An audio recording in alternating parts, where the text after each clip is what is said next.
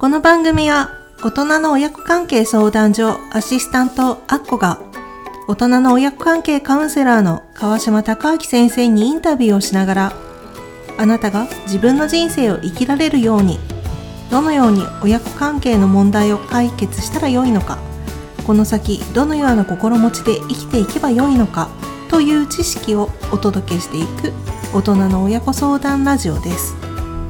はい。では先生本日もよろしくお願いしよろしくおます願いします。前回は毒親の定義と、えー誰もが毒親になり得るのかどうかということをお聞きしました、うん、うん、はい。そこで思った疑問。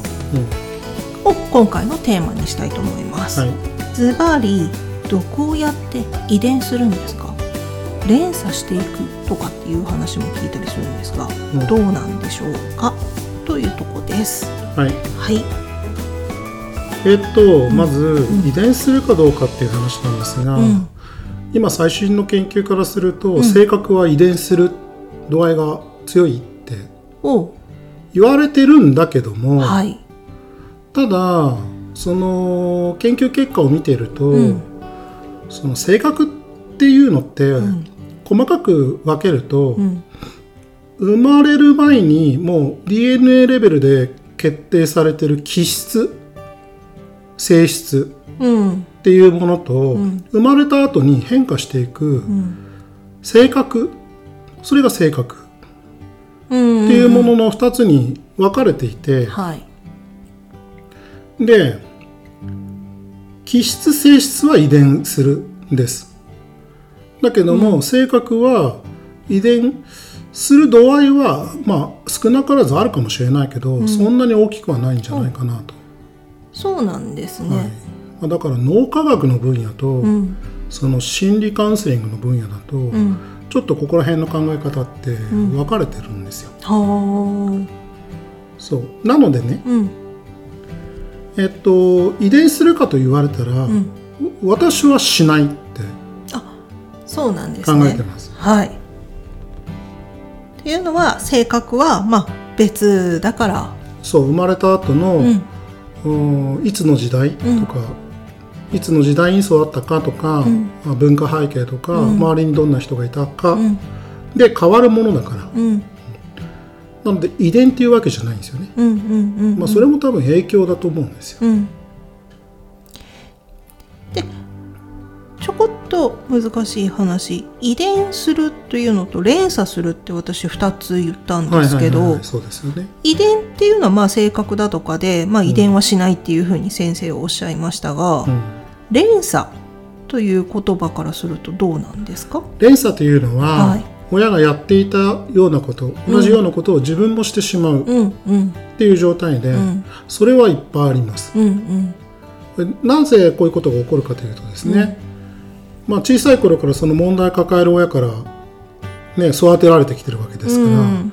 その問題のある人の価値観を、まあ、信じてしまいながら生きているわけですよね。そうですね。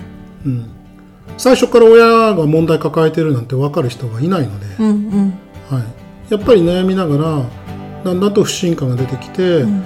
これおかしいねって気づくっていう、うん。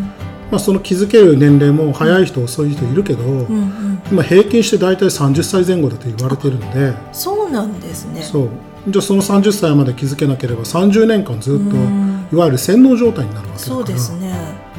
そうすると、これが当たり前これが普通って思ってたことが実は、うーその親の、うん。問題ある親の価値観うん。が相当含まれていてなんてことはありえるので、うん。うん。なので気づかないうちに連鎖をするっていうことはあります、うん。うん。うん。ただこれも、んその価値観って変えられるものだから、うんうん。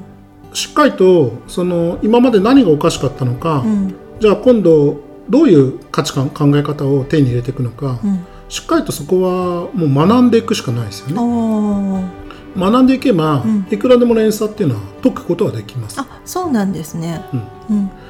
ただ、うん。その学ぶっていうことって、学ぶ必要性を感じないと学べない。そうですね。自分が変わりたいとかこれはやめたいとか何かきっかけがないと難しいことですよね、そう。なので、私は連鎖しているんじゃないかって大体思う人っていうのは、うん。やっぱりこうつい子供を傷つけてしまうとかね、うん。はい、そういう人もやっぱ多いんですよ。うんうん。その反面最近増えてきてるのは、ほらいろいろとその毒親に関する知識っていうのがやっぱり知れ渡ってきてね。そうですね。連鎖っていうのも結構知ってる人は知ってるし、うん。そうすると自分も結婚する前もしくは子供を産む前うんにもうすでに、うーん自分がこの先こう持つかもしれない家族、うん。子供を傷つけてしまうんじゃないかって、うん。恐れを感じる人は多くなってるんだと思います。そういう人からの相談も最近は増えてますね。じゃあやはり何かまあきっかけがある時に、うん。自分が親からされてきたことがうん。不安に思ったり不審に思ったりで、変わりたいっていうところで連鎖を切ることができる。うんっていうこのままじゃいけないとか、もしかしたらとか、うん。じゃあもうすでにいくつかねしてしまっているんだったら変わらなければいけないとか、うん。はい、やっぱりそういう本人がうん。強く思った時にうん。その時に新しい、んその価値観も受け入れられるようになるし、うん。今まで当たり前だと思っていたその価値観っていうのがおかしいって気づけるし、ん。やっぱりその変わるって結構覚悟が必要ですからそうですね。あのきっと結婚する時にパートナーの人がそれおかしいんじゃないの？って気づいて、あ違うい今までのこの価値観違ったんだっていう気づくパターンだとか、うん。自分が子育てしている最中にあ親からされてきたこれってちょっと違うんじゃないの？とかって気づくパターンとかうん。多いと思うんですよ。うんうん。でもやはり連鎖をそこで切るってなるとかなりの覚悟とうん。勇気が必要になってくるのかなというふうに思うんですけれども。まあ多くの方が、ううん自分一人だけだったら、うん。まだ我慢できるねって思うんですよね、うんうん。それが恋愛とか、うん。あとは結婚とか、うん。はい。あと出産とか、うん。ね、いよいよ、まあ、そういう新しいイベントがありそうだぞってなった時に、うん。このままじゃいけないんじゃないかって。うん。だから結構大切な人のことを思う時に覚悟って備わるなって思うんですよ。そうですね。やはりこの、まあ、子供なりそのパートナーの人に影響を残していけないとかうん、そういうふうに思うとちょっと勇気がそう出てそうそう。そうくるっていうことですね。そう、うん。覚悟って勇気だから、うん。なのでその勇気っうん。ていうのが人生の中でね、うん。なかなかやっぱりずっと今まで我慢してきた、我慢が上手な人たちが多いので、うんうん自分のことはいくらでも我慢するんだけど、ね。はい、大切な人を傷つけてはいけないとかね、うんまあ、傷つけてしまってそこで例えば見限られちゃったら、うん。また辛い思いをするのは自分だから、うん。なのでそういう自分以外の存在の人が現れそうな時、うん現れた時っていうのが勇気を持てる、うん。はい、タイミングかなとは思います。そうですね。そういった時にやはり連鎖をまあ自分の今までのことも気づくだろうし、うん。そこでこの先どうしたいのかっていうのも考えることもできるだろうし、まあ、そうやって親の影響というのを少しずつ変えていってうん。うんで、えー、と新しいまあ人生をその生きやすくするだとか、うんうんうん。自分らしさを、あの叶えていくうん。人生になっていくのかなというふうに思うので、うん。まあ、そういったことを気づくってやっぱり一つ大切なんだなっていうふうに、はい、思いました。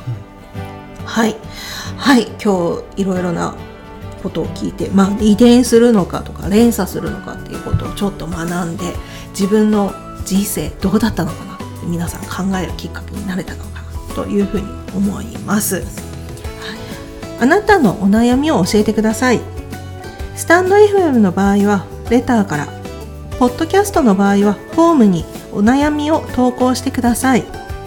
その際、誰との関係でどのような状態になっていて、それによってどんな気持ちになって、実際に何に困っているのか、解決してどのような状態になりたいと考えているのかなど、具体的な内容をお送りください。